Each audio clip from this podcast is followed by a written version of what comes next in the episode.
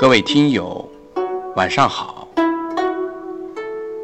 这里是 FM 一九七八四一二诗词在线，我是主播洪老师。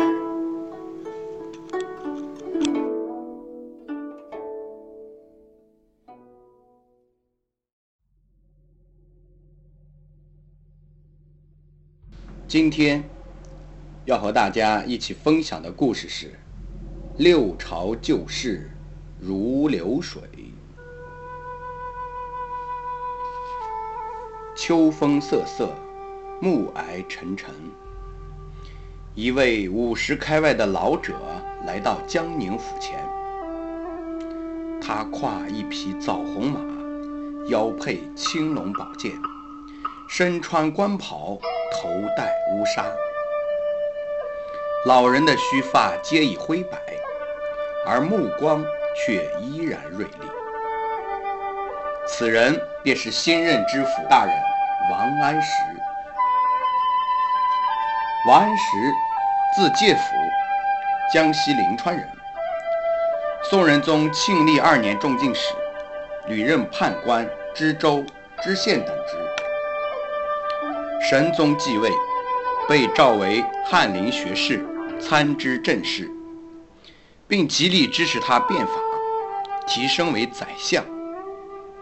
但是，四年以后，随着变法的不断深入，各种受到抑制的豪强势力对新法的反对愈加强烈，变法派内部也分崩瓦解，连皇帝也动摇了。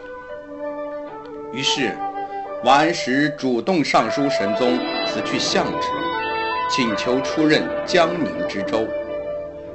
熙宁八年，王安石再度入相。然而，对立派与变法派分庭抗礼的局面，令王安石情绪低落，意志消沉。他自念行不足以越众。而怨怒实基于亲贵之由，志不足以知人，而显波常出入于郊游之后。不过一年多，便第二次罢相，重新回到江宁府。说起江宁府，王安石似乎对他有着特殊的感情。少年时代的王安石。就曾经跟随父亲游历过江南。从那个时候起，江宁那秀丽的山水、古老的历史，便给他留下了深刻印象，令他陶醉，令他怀念。十九岁，他的父亲因病在江宁府去世，从此，王安石一家便在这里定居下来。后来。王安石一朝出仕，虽说政事缠身，游历四方，但他仍然思念着家人和江宁。直到一零六三年，母亲谢世，王安石才得以重回江宁。守丧期满，他便在家中收徒讲学，在繁重艰难的仕途之路上暂时休息。三年后，他成为了江宁府知州，因此，江宁府是王安石的第二故乡，是他人生旅途的港湾。每当他变法中受到挫折、遭到排挤，他都会忆起那个给他带来欢乐、痛苦、促他发奋值钱的江宁。也正因为如此，王安石才在二度罢相中。都请求到江宁任职。王安石回到家中已有月余，但他此次归来，却感到与以前几次不同，没有以往的那份归港的宁静欣慰，没有了以往那种养精蓄锐、重归瀚海的信心壮志，心中充满了惆怅与酸楚。他疲倦了，不，更准确地说，他是厌倦了。这一日，王安石在书斋中翻看了一会儿史书，感到心中烦躁，坐立不宁，便掩卷出门，到街上漫步。不知不觉中，竟来到金陵凤凰台前。凤凰台乃是久负盛名的圣地。王安石每到江宁府，必游凤凰台。只是此次回来，心绪不佳，一直无心揽胜。今日既然到此，不妨登高一望。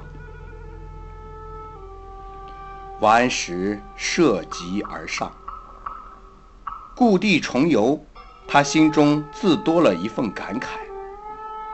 看眼前。一片暮秋景象，长江如带，缓缓东流，点点白帆来往匆匆。远处群山叠起，翠色可人。苍茫天水间，一轮落日将余晖静静地洒在江面、山峰和那在西风中招摇着的酒旗上，真是一幅。难以描绘的图画。王安石看到这些，心中已有了几句词：“千里澄江似练，翠峰如簇。征帆去照残阳里，背西风，酒旗斜矗。”忽然，一阵冷风掀动他的衣襟，两片落叶。打在他的身上，然后悄然坠地。王安石身上一凉，顿感一种悲凉。毕竟是时过境迁，物是人非啊！那长江水日夜奔流不止，那叠翠山依然耸立不动。可是有谁知道？江船上换了几代舵手，酒旗下又更替了多少代主人？而这金陵城，六朝的古都，又看到了多少历史的兴亡盛衰？这凤凰台前，又上演过多少人世间的悲欢离合？王安石独自一人在高台上。久久伫立，从古想到今，从宋代皇帝想到自己，对于自己官场几度沉浮，他时而羞愧，时而又进入一种旷达超脱的境界。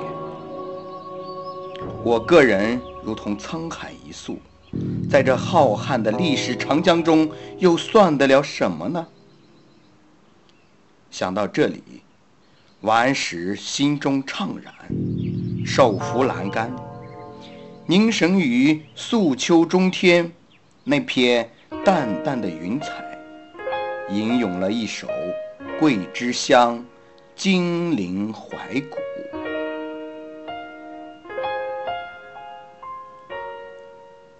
登临宋墓，正故国晚秋，天气。初肃，千里澄江似练，翠峰如簇。征帆去照残阳里，背西风，酒旗斜矗。彩舟云淡，星河路起，画图难足。念往昔，繁华尽逐。看门外楼头，悲恨相续。千古凭高对此，漫皆荣辱。六朝旧事随流水，但寒烟衰草年绿。至今商女时时犹唱后庭遗曲。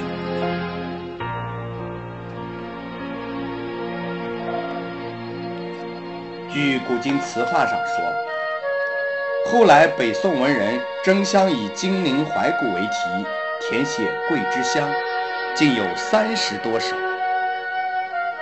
但唯有王安石的这一首成为千古绝唱，流传至今。